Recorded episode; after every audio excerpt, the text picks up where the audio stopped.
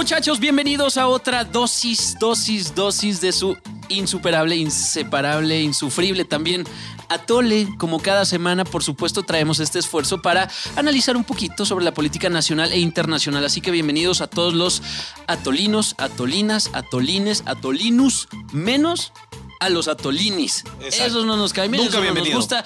Esa voz que Nunca acaban de bienvenido. escuchar es de Juan Pablo Delgado. Señor, ¿cómo está, Muy licenciado? bien, hermano Leo, muy bien. Buenos días a todos, a los que nos están viendo en vivo. Y si es el podcast, pues es lunes, entonces también. Pues Exactamente. Pues buenos días. bonito inicio de semana. Eso, Roms. Buenos días, buenos lunes, buenos jueves para otros, a los que nos están viendo en vivo. Este, hay, hay temas ahí que vamos a estar abordando, pero uno que toda la semana ha estado, por supuesto, en la agenda. Antes de ir con eso, presento, por supuesto, a Romina Ramos. ¿Cómo estás? El bateador emergente, muy bien, gracias. Yo alguna vez, fíjate, fui bateador emergente de aquí. Es vez correcto. No había nadie, dijeron, pues órale, vas. Entonces, Te agarraron ahí en el pasillo. Ahí, ¡Órale, cabrón! En En chinga! el ba- basurero, ojalá en el pasillo. Y también está mi hermano, eso sí lo digo en serio, de verdad, mi hermano, Roberto Carnal. Ruiz. ¿Cómo estás? Aquí descubriendo que hubo una falla de comunicación el día de ayer. ¡Ah! Ay, chica, mamón. aplausito. Mira, mira. Bueno, Cuar- el- cuarto va. El Cuarto va. El atole se Arriba de 300. Macanean.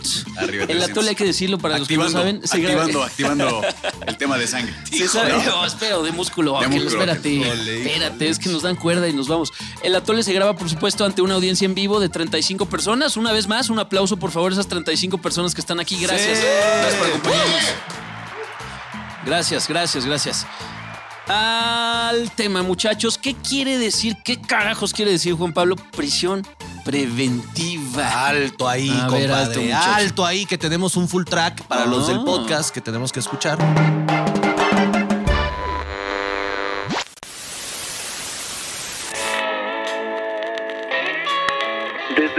De vista jurídico es difícil defender la existencia de la prisión preventiva oficiosa porque si uno de, las- de los motivos por el cual se encuentra en la Constitución y de hecho se amplió el catálogo de delitos en el año 2019 era precisamente para poder combatir este tipo de delitos. El jefe del Ejecutivo dijo que si la Suprema Corte de Justicia de la Nación aprueba el proyecto para eliminar la obligatoriedad de la prisión preventiva oficiosa en varios delitos considerados graves, propiciaría la impunidad y la corrupción. Se habla de tesis y jurisprudencia y del debido proceso y no se entiende la esencia del asunto. La esencia es que se busque impunidad y corrupción, claro.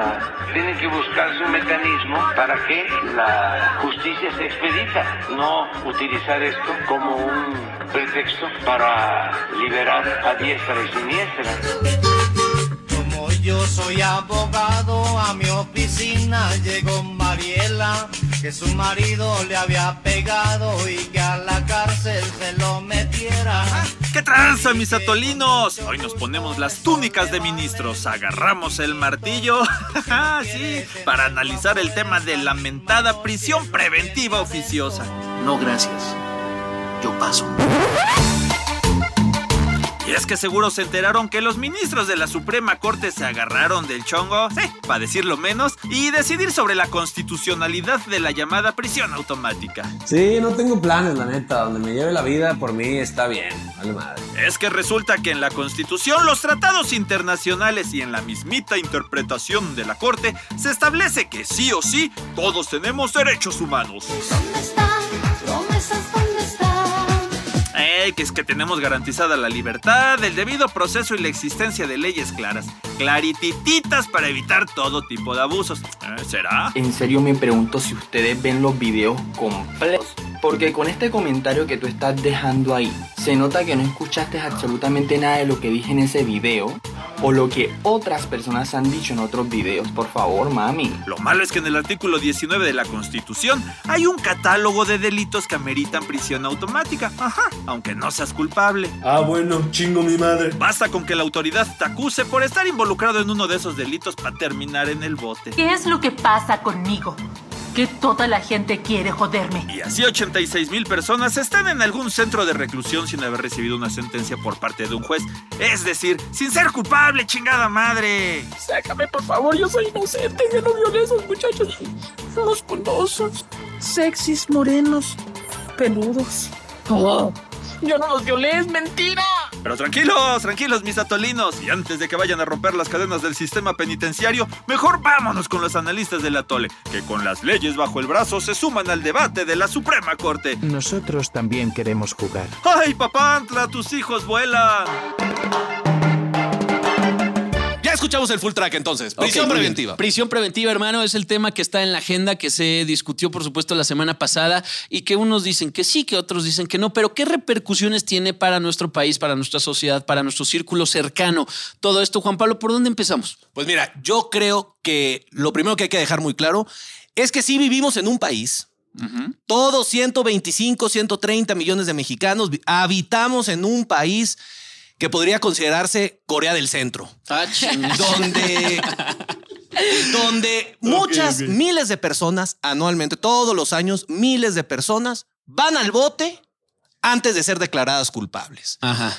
Ese yo creo que es el problema donde garantías individuales, donde los derechos humanos de cientos de miles de personas están siendo pisoteados por un sistema de justicia que primero te entamba y luego virigua. Y luego, luego averigua, luego investiga. Hay un, hay un documental, ahorita me acordé muy bueno, que se llama Presunto Culpable, donde eh, a un tipo que se llama Toño Zúñiga, quien después se convirtió, bueno, él ya rapeaba y demás, estuvo incluso en el Vive Latino, así de, de interesante estuvo ese fenómeno. Pero bueno, ahí señalan justamente todas estas fallas y o, que esto es muy importante, lagunas del sistema penal mexicano, donde bien lo dices, pues aquí, hasta que se demuestre lo contrario, vas a ser culpable. Y cuando eres culpable aquí, te meten al bote, o sea, no preguntan ni demás. Ahora, Mm, también Si no tienes lana. ese es el, el punto al que quería llegar. Vámonos. Ese es el punto al que quería Directo llegar. a la justamente. yugular, Romina. Si no tienes lana, entonces no tienes dinero, digamos, para un buen abogado. Porque en teoría te- el Estado te lo da, ¿no? Sí, porque mira, incluso eh, estamos grabando en vivo el jueves, pero ayer miércoles salió la nota de que Emilio Lozoya, el exdirector de Pemex, el que comió Paco, eh, Pato Pekín, ahí la fregada,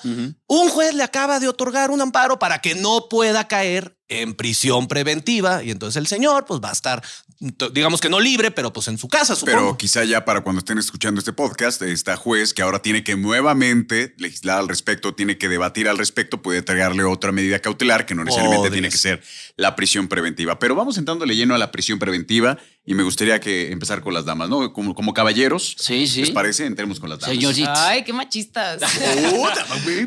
No se puede, Pero güey. no, no sabes se puede. no le Pero cierres voy a la puerta. empezar, Eres- voy a eres- empezar. oye, perdón, me ofendió. ¿Me puedes decir machiste? Porque me ofende. A ver, el problema y lo que están discutiendo justamente en la Suprema Corte, que llevan pues ya dos sesiones y nomás no logran ponerse de acuerdo y estaban presentando sus argumentos, es que hay dos tipos de prisión. Está la prisión preventiva justificada y la prisión preventiva oficiosa. La justificada es que el juez determina si eh, estás en riesgo de fuga, si eres un riesgo para los testigos, si eres un riesgo para la víctima. Entonces ahí se podría justificar eh, el que, te detengan automáticamente y posteriormente se lleve a cabo la investigación y la, fecha de juicio. En la prisión preventiva oficiosa, automáticamente en el artículo 19 se hicieron una, eh, hasta en una serie de delitos que originalmente eran seis y después, pues ahí automáticamente vas al tambo, ¿no?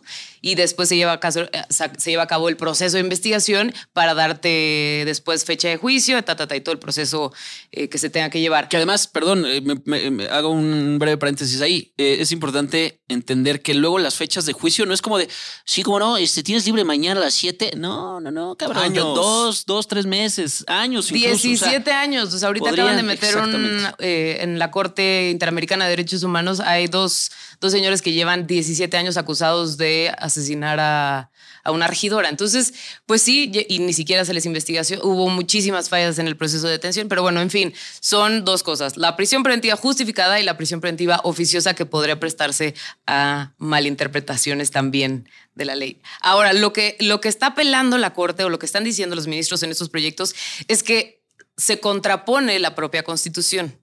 El artículo 1 no es defiende, novedad, Romina. defiende los derechos No es novedad.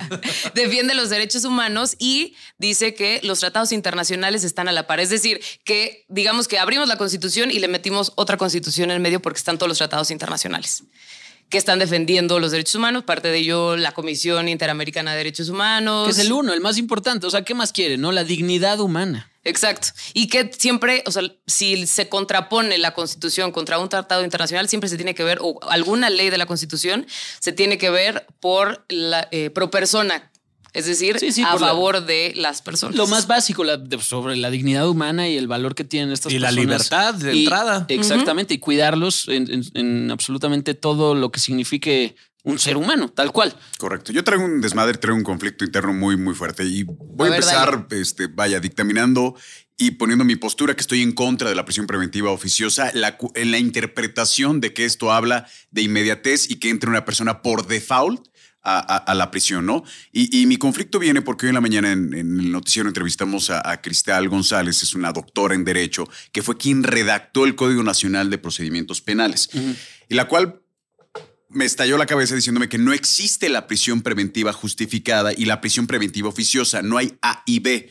Que existe en el código la prisión preventiva oficiosa, pero que implícitamente tiene que estar justificada, que es el argumento que están utilizando y que estamos utilizando todos aquellos que estamos eh, en contra de la oficiosa como una herramienta punitiva que busca únicamente castigar sin... eh, vaya, eh, eh, elaborar una carpeta de investigación bien, que, eh, que existan los elementos para que alguien vaya a prisión con las consecuencias que todo ya mundo ya sabemos, ¿no? Entonces hay que entrarle yo creo que también a ese tema eh, al debate porque definitivamente para que alguien pueda entrar a prisión no basta que entre en este catálogo de 16 delitos que sí son graves y creo que el hecho de utilizarlos, feminicidios y secuestros y demás, y todo el dolor, entra por ahí. Exactamente, y todo el dolor que conlleva esto, creo que es medio, medio ruin el utilizarlo como un argumento de, ay, es que quieres dejarlos entonces libres. No, ni madre. Queremos que se paguen las penas que, que te sean necesarios, pero todos aquellos que, que sean culpables. Y, y- y yo voy más allá al tema de, de las consecuencias que está llevando a esto, porque actualmente, ya lo decíamos, en prisión preventiva están cuatro de cada diez presos en México. Ni ¿no? más ni menos. Estamos hablando de 94 mil Cuatro de personas. cada diez. Es una cifra diez. impresionante. Yo no- no, tenía 94 idea. mil personas, en su gran mayoría jóvenes, y ya lo decía o lo anticipaba Romina, de escasos recursos. Que además, perdón, se los llevan a la población general. O sea, ni siquiera sí, es no, como. y- o sea, y, es- está, y está en el código que tienen que separarlos, que realmente tendrían que estar en, en, en, Exacto. en- en otra población. y los llevan a dentro de la población general. Y que también está escrito que deberían estar en un plazo máximo de dos años en prisión cuando no es así. ¿Por qué? Porque entra un tema trascendental eh, en este punto que creo que es el rezago que tienen los tribunales, la mala interpretación de la ley, la mala integración de las mismas carpetas, porque actualmente cada abogado está revisando y cada ministerio público, que insisto, no son autoridad, señores, dejen de tratar de actuar como una autoridad. La autoridad es el juez. Cada ministerio público tiene alrededor de 300 o 400 casos. Es imposible una- humanamente que puedan revisar cada expediente, porque entendamos que cada expediente no es una carpetita donde dice hizo A, B, C, D y se acabó. Son carpetas con fojas y fojas y miles de ellas que tendrías que revisar a detalle, con lupa, para poder determinar qué acción, si hay vinculación a proceso o no. Entonces imagínate cuando un abogado de oficio, que son los que se les otorgan a estos jóvenes, en su mayoría jóvenes de escasos recursos, llega a presentarse, puta, no ha revisado No, ni no, el no, 10% claro, claro, claro. de sus expedientes. Entonces hay quieres defender. necesaria, además. Quieres defender a alguien cuando no tienes los elementos para hacerlo, cuando no pudiste ni siquiera leer el expediente. Obviamente llega la parte acusatoria, le dicen es que este güey mató, el otro no tiene con qué argumentar, y dice, no, ¿sabes qué? Vas para adentro. pa' dentro, Y claro. empieza a formarse esta fila interminable de personas Oye, prisión sumando un poco también a tus datos, de acuerdo.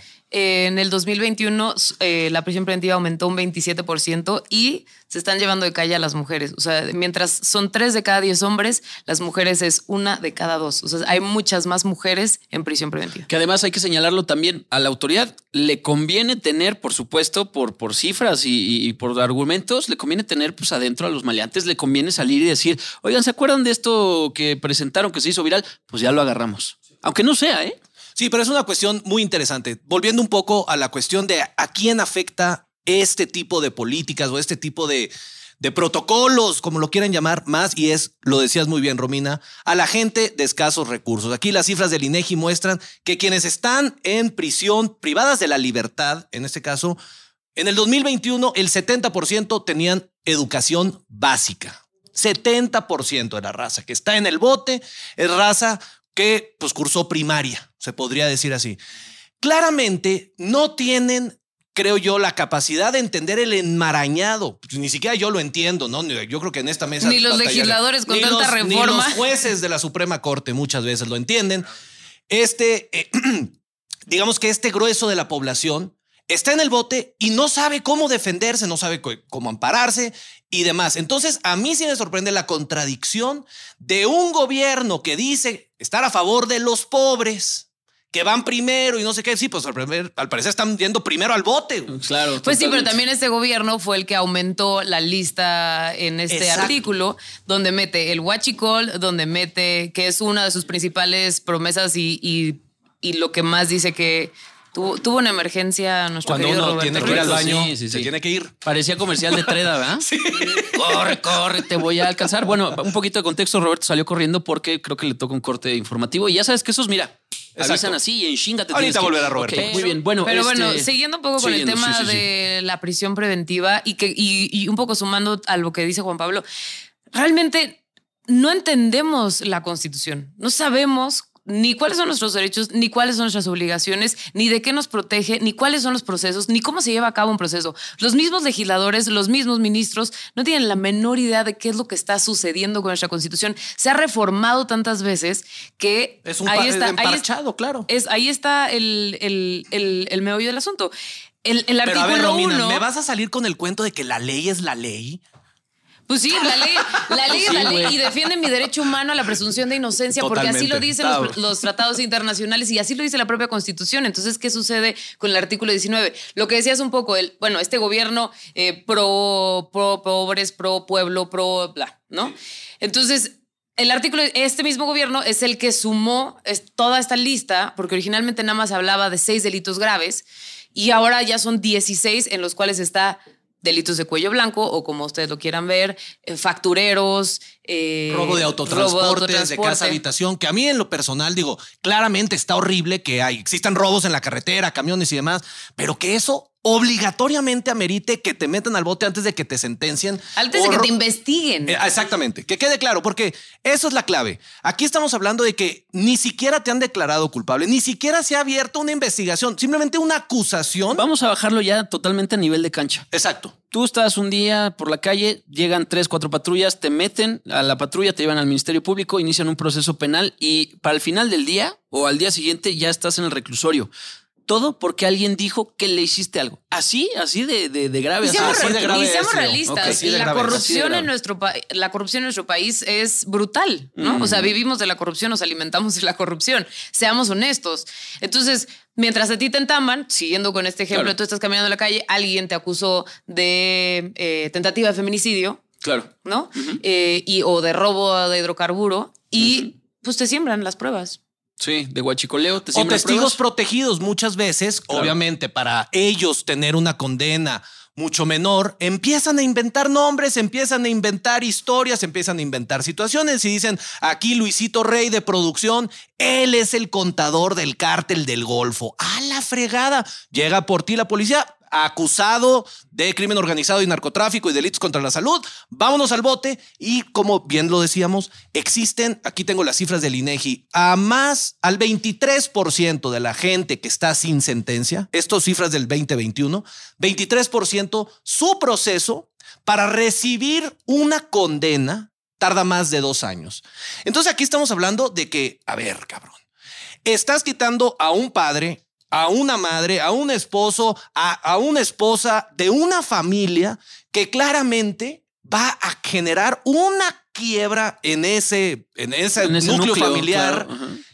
Y nadie, lo peor de todo es que nadie de los causantes de eso, o sea, los MPs y los investigadores, a nadie se los chingan por su irresponsabilidad de andar causando este desmadre. Ojo, y también se dice en el bajo mundo de las leyes que también a los ministerios públicos, a las fiscalías se les da un bono por la cantidad de personas que detienen. Claro, por Chingale, supuesto. Ahí está, ahí Romina. está. Y además hay que cumplir con la cuota, Padre Santo. Hay que cumplir con la cuota. y Lo mismo que pasa con los policías que De casi- tránsito de tránsito, ¿no? Hay que cumplir con cierta cuota. O sea, ni modo que llegue el mes y no entambaste a nadie, ¿no? Ni modo que llegue el mes y entambaste a siete.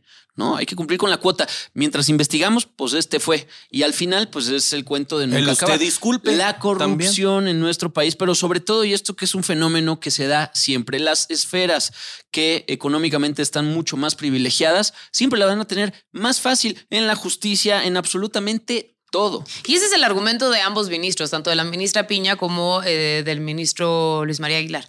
¿no? Entonces, es, es eso, que realmente, uno, no se está protegiendo a la persona, uno, no se, eh, dos, eh, no se están protegiendo los derechos de la persona en su presunción de inocencia, tres, no se están cumpliendo los tratados internacionales y este, una ley está en contra de otra misma ley, un artículo está en contra de un artículo de la Constitución y además no tienen una buena defensa. Quienes están más afectados siempre pues son las personas que menos recursos económicos tienen. Muy de acuerdo. A mí lo que me llama mucho la atención es que, a ver, yo también entiendo que la gran mayoría, yo creo, de la población mexicana ya está hasta la madre de la inseguridad, de la Sí. violencia, de los crímenes, de los asaltos. Digo, lo vemos todos los días. Cientos de personas son asaltadas nada más en la Ciudad de México. Eh, miles de personas son asesinadas. En fin, es un México sí está viviendo un verdadero desmadre. Y entonces yo creo que la actitud de la población es un poco a favor de la prisión preventiva oficiosa porque es claro. que se los chinguen. Ya estoy hasta la madre. Claro, claro. Ya, mira, no, no me importa que, que los entamen y lo. Pero el problema es que todos estamos viviendo dentro de ese mismo marco legal, si se quiere ver así. Y entonces, claramente, hoy le puede pasar a un pelado desconocido que acabó entambado 17 años por una acusación falsa, Romina. Pero mañana te puede tocar a ti, o le puede Claro. tocar a tu primo, le puede tocar a tu tío. Y no podemos estar viviendo en un régimen con tanta incertidumbre o con tanta ah, que sea aleatorio casi esta cosa. Oye, pero yo justo hice una nota de los tratados internacionales y la constitución y del artículo y le explicaba un poco a la gente porque la realidad es que no sabemos de qué, de- o sea, no- ni siquiera estamos conscientes de que es eh, justificada o oficiosa y ahora con la duda que nos sembró eh, Roberto Ruiz. Es eso, que sales a, preguntarle a la gente y le tratas de explicar, entonces dicen, ah, no, o sea, ¿cómo, cómo me van a entambar sin, sin una investigación? ¿Cómo me van a entambar si no, si no tengo pruebas? O sea, si no tienen pruebas. Si hay pruebas, entonces que sí que me entamben. Y si sí cometiste el delito, entonces sí te mereces la prisión. Pero una vez que les explicas eh, y, y aterrizas el tema, la gente está en contra de la prisión preventiva oficiosa. Sí, estoy, estoy completamente, eh, justamente, bueno, en contra, como lo platicamos. Creo que al final podríamos seguirle dando muchísimas vueltas a lo mismo. Ya está muy claro, eh, ya están muy claras varias cosas. Uno, eh, es completamente injusto. ¿No? Que pues de la nada te agarren, que eres culpable hasta que se demuestre lo contrario. Las leyes en México, sí, sí, ahí están, pero una se tropieza con la otra. Si eres un buen abogado, vas a saber exactamente qué laguna sacar para que pues tu cliente pueda estar libre en prácticamente meses, días o lo que sea. Totalmente de acuerdo. Pero, pero, ¿hacia dónde va todo esto? La discusión hacia dónde va. ¿Ustedes qué es lo que auguran que podría pasar? ¿Dónde estamos en un año, en dos, en seis? Es que independientemente de lo que suceda eh, en, en, eh, en la corte el día de hoy, jueves, para los que están viendo el lunes lo que haya sucedido, es ahí está la constitución. ¿Qué va a pasar?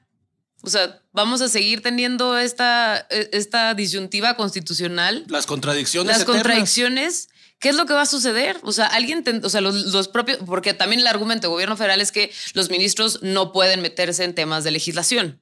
Y entonces los legisladores no van hacer su chamba y modificar estos artículos. México quiere ser parte de la comunidad internacional al respetar estos tratados internacionales. Claro, no nos pueden, o sea, no, no, no obligan al país a a, tomar una postura. Pero entonces, ¿qué es lo que va a suceder? Nos queremos aislar de la comunidad, pero queremos seguir opinando de lo que sucede en otros países y cómo tratan a las personas y los derechos humanos, pero no vamos a comentar lo que está sucediendo en casa. Sí, completamente de acuerdo. Creo que la discusión va más allá de lo que suceda el Qui- día de hoy. Quisiera hacer un paréntesis nada más porque a todos los atolinos que nos están escuchando en cualquier lugar de la República, les quiero dar el top 5 de estados de Ah. la República Mexicana donde las personas que están privadas de la libertad tardan más de un año en recibir sentencia. ¿Quién creen que es el campeón? Aguascalientes. No, Las- no, no, tranquilo, la- tranquilo. las CDMX. No, no, no. Aquí nuestros vecinos, los pipopes. Ah, Puebla, En Puebla. Puebla, 74% de la raza está, 74. está en prisión sin recibir sentencia por más de un año. Pieza poblana perfecta. ¿eh? Ah, por años. Ok. Exacto. O sea, que, que si tú estás en el bote, Romina, en Puebla, hay un 74% de probabilidad que te tardes más de un año, si lo quieres ver así, de que no te den sentencia. Seguido de San Luis Potosí, Jalisco, Hidalgo y Tlaxcala, tus primos allá de Tlaxcala. ¿Cómo sí existe Bueno, Hidalgo Tlaxcala? tiene mucha lógica por el ¿Estás tema de? Huachicol. Sí, fíjate que no era una tierra mítica, hay un Tlaxcala. Sí existe. me encanta la gente de Tlaxcala, me empezó a escribir. Ay, me vine a otro estado para tener internet y mentarte la madre. Y entonces, eh, realmente las cifras son pavorosas. Realmente la Ciudad de México tiene la menor probabilidad. Aquí, ¿quién lo hubiera dicho? Los MPs son mucho más eficientes. Claramente porque la Ciudad de México tiene más recursos para invertirle a la cuestión de, de impartición de justicia versus otros estados. No, porque se agandalla la lana de Hermano. Nuevo León principalmente. Yo te voy a, te voy a dar una, una, eh, experiencia personal. Hace relativamente poco me volvieron a saltar por quinta vez en esta Claro, hermosa lamento Ciudad de haber México. escuchado eso, hermano. Sí, estuvo padrísimo. La verdad es que, y, y, bueno, nada más como haciendo una pequeña acotación, ya ni siquiera me asusté ni nada. Fue como un, como ya me la sé. Ya sabes cuando llegan y dicen, ya, te, ya, ya se la saben. Neta, yo sí ya me la sabía, güey. O sea, me quité luego el reloj, el celular, lo que sea. Ahora, me tocó, por supuesto, porque esta es la responsabilidad y deber de todos los ciudadanos, ir a levantar la denuncia. Claro. Sabemos que no lo van a agarrar. Pero al menos pues queda en las cifras el de, de la delincuencia para que luego no salgan a decir estamos muy bien en materia de seguridad. Por supuesto que no. Y, y un poquito más abajo a, a Lady Agüehuete pues también que luego dice que sí estamos muy bien, que en la Ciudad de México la más segura del mundo. Por supuesto que no. Ahora, me tocó ver las deficiencias de un ministerio público y esto no me había tocado en, en los otros porque no me había clavado tanto. Es, en ese momento yo mi computadora, no tenía celular, ¿no? Por obvias razones. Ah, yo me sé esta historia, hermano. Pero Llevé, cuenta, sí, llevé exacto. mi, llevé mi computadora eh, y, y, pues estoy platicando con el asistente del fiscal, porque además, como se hizo viral, ya las autoridades, ¿no? O sea, yo puse un posteo, las autoridades, no leo, por favor, te van a atender en tal, no sé qué. Ok, gracias. Voy ahí, me atiende el asistente del fiscal, un muy buen tipo, no recuerdo bien su nombre. eh, y entonces les digo, oye, eh, ¿me podrían, por favor, me pasan con el, con el, toma la declaración y, y estoy platicando con él y le digo, oye, pásame por favor el internet, eh, la clave del wifi porque necesito ahorita. Me dice, es que aquí no hay, no tenemos internet. Le digo, nah, mames, ¿cómo, ¿cómo que no hay? Me ¿Qué dice, pasó? No, güey, no tenemos internet, pero hay un güey de aquí que lo paga y entre todos le cooperamos. Entonces déjame le hablo a ese güey y ya llega. Dios mío. Y todavía me dice así como, bueno, pues a ver, a ver. Pues van a clave. 20 varos. Eh, Sí, sí, güey.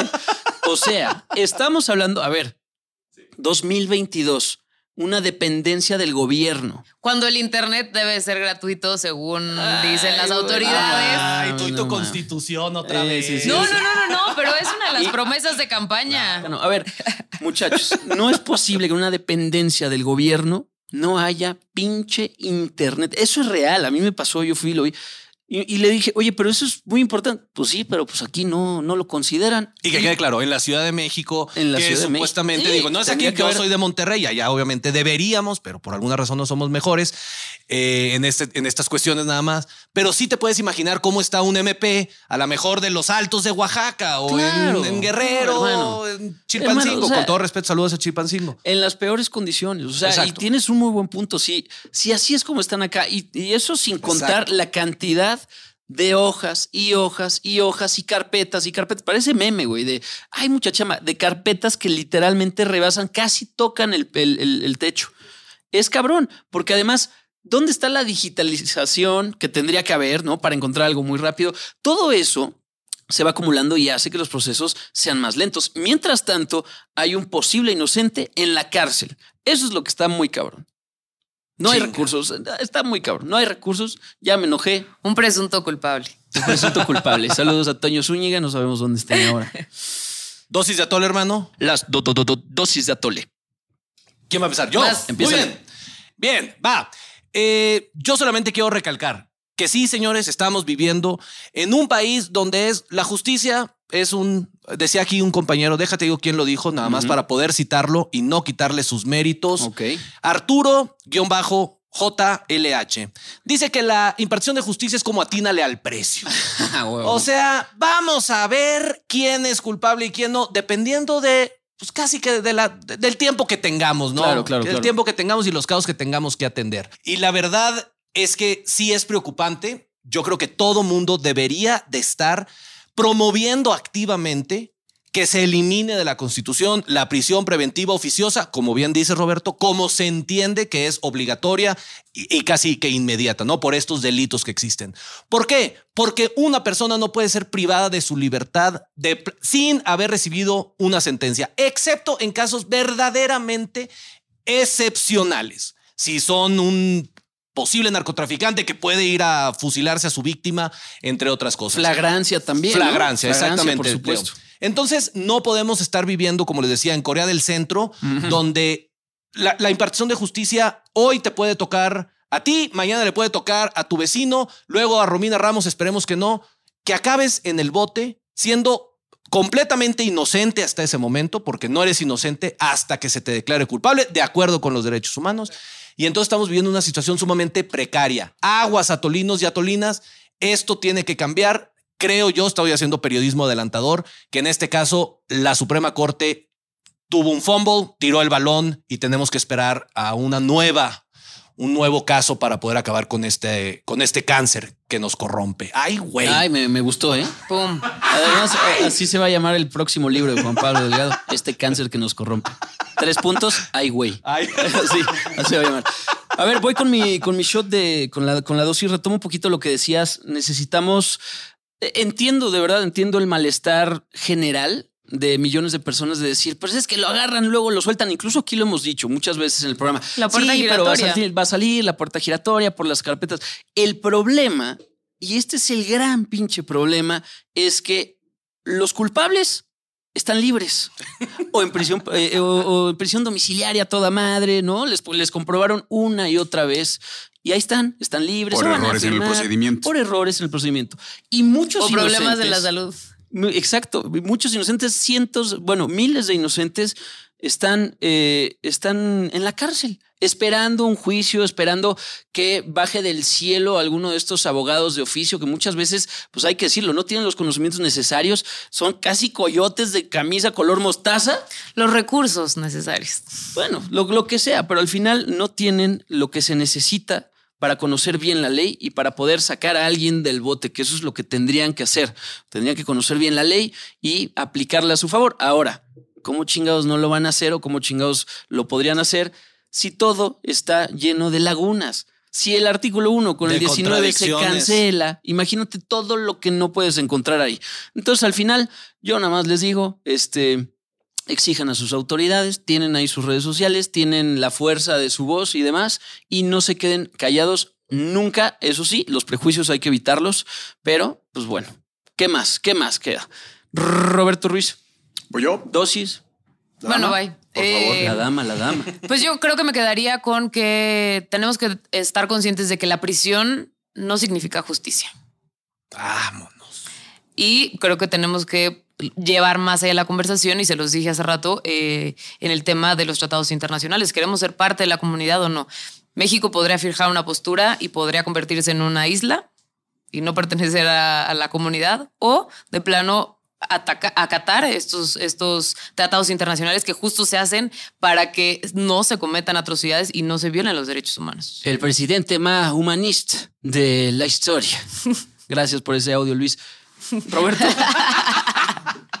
Híjole, pues mi reflexión es que en nuestro bendito México una vez más estamos queriendo correr antes de caminar, ¿no? Y en un país ávido de justicia, eh, en la actualidad, y no hay otra forma de decirla, la prisión preventiva oficiosa está siendo una incubadora de chivos expiatorios, Claro. ¿no? Entonces es un pretexto perfecto para encarcelar gente, para tratar de decir, mira, sí estamos trabajando cuando no está haciendo ni madre. Cuando creo que el, el debate y el proceso eh, debería ser eh, justamente eso, modificar y, y establecer bien los procesos para evitar toda la, la- la mierda que hay en los procedimientos. Vaya, estamos hablando de una, de una fiscalía y hablo de la Fiscalía General de la República que no sabe establecer bien un caso como para tratar de evitar una extradición de un capo de, de la magnitud de, de- de este sujeto, ¿cómo se, se me fue el nombre? Del capo de capo. No, no, no, del Ah, capo, el- del de Guadalajara, de eh, Ay, vinculado a. Ya todo el mundo se nos olvidó. Ese cabrón. No, el que acaban de detener. Exactamente, que lo que llaman Estados Unidos. Ahorita recuerdo. Pero entonces imagínate, si, si la Fiscalía General de la República, en un caso tan mediático, no sabe establecer bien una carpeta como para que les tumben un caso, ¿qué podemos esperar de un Ministerio Público, insisto, con el tema tan delicado de la saturación? Estamos hablando de saturación de hace muchísimos años, que todavía se agravó más con los dos años de rezago de la pandemia, cuando estamos hablando de defensores de oficio que no están preparados o que si tienen la mejor intención y buena preparación, están enterrados en papeleo con 400 casos cada uno de ellos que están teniendo que presentarse todos los días a tratar de defender a gente inocente o a tratar de argumentar a favor de alguien culpable cuando ni siquiera han terminado de dejar un expediente. Creo que ese es el escenario real y es donde deberían estarse centrando el debate para poder cimentar bien un esfuerzo de justicia o de procuración de justicia que, insisto, es lo más urgente en nuestro país. Caro Quintero era. Caro Quintero. Caro Ese cabrón. Quintero, sí. Gracias, Te iba a decir, el, el que mató aquí a Kiki Camarena. Es que Aquí, al Kiki, exactamente. al Kiki. Oigan, bueno, Ahora, pues. que, que nada más un apunte sobre tu dosis, Roberto, Sí, sí, rápidamente, que nada de esto significa que los queramos disuadir de ir, como tú, de manera muy heroica, Leo Arriaga, a denunciar, claro, Claro. ante el Ministerio Público. Al contrario. Una cosa es una cosa, otra cosa es otra cosa. Sí, el Ministerio Público es un desmadre, ya lo sabíamos, pero eso también, te digo, tenemos la obligación como ciudadanos. No, y evitar caer en el es que ellos no lo hacen, entonces yo para qué, para qué vivieron el No, tiempo. es Cada quien importante. cumpliendo sus Sean como Leo, pues. que, gracias, para que le sume a la cifra de la delincuencia. O sea, eso le va sumando a la cifra de la delincuencia para que el día de mañana nuestros gobernantes no puedan decir este, con una mano en la cintura. 15%. Exacto, bajó. Y marcas un antecedente. O sea, En paz descanse, el canaca lo atropellaron, fíjate, porque andaba borracho. En fin, muchachos, ya es y hora nunca, de. y nunca vio sus 50 mil. No, güey, y lo Y, amarraron. y- y viste, y viste que sí existía puerco. la dirección que decía Sí. sí era de la Confederación. O sea, Valle seis, es, seis, es otro, seis. es otra víctima de la injusticia y, del, y de, la, que- del- la cancelación mediática. Centrales de abastos Hay que hacer de la República de, de Canana. Hay que hacer un- Mexicana. Bueno, pues saludos a Vicente Fox, también me recuerda mucho a esos güeyes. Oiga, ya nos vamos, ya nos vamos este, en la Tole, el, el- hay que decirlo, el podcast mejor producido de México. Tenemos la mejor Ay. productora, o sea, yo de verdad es que Confirmo. estoy encantado. Pero bueno, pues gracias a Aurora Brito, por supuesto, productora de este programa, pero gracias sobre todo a ustedes, atolinas, atolinos, atolines, atolinus y a los atolines no. Ya dijimos que esos no nos caen bien. Oye, el Muchas gracias, productor Luis, muchachos. ¿no? A Luisito. Rey en la Luisito producción. Rey, Luisito Rey, ¿cómo no? ¿Cómo Porque no? él es el productor. Sí, sí, sí. Última Se- vez, última ve- vez que yo vienes, soy Romina. invitada. Última vez que es- vienes. Luisito, Y hasta, gracias. y hasta la graba y todo. Ay, como. No es la primera vez. Ya nos vamos, muchachos. Muchas gracias a todos. Gracias, Romy y Roberto. Saludos. Ya Juan Pablo, ya está. Anuncios pero la nota llamaba. Saludos a Nina, Canadá. Pásenla bien. A Lucía Egipto y a, A todos esos que anda regado por el pinche planeta. Exacto, cabrón. Y uno aquí, de aquí. jodidos aquí, chingada. aquí, doña Pachuca nos llevan. Pásenla muy bien. Nos escuchamos en el próximo Atole. Adiós. Ay, ¿cómo le hacemos a la mamá? Si quieres refil, aguántenos a la siguiente porque se nos acabó el atole. ¡Ay, los vidrios!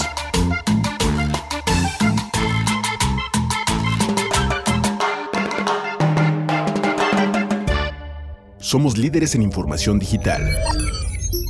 Somos multiplataforma. Somos Fuerza Informativa Azteca.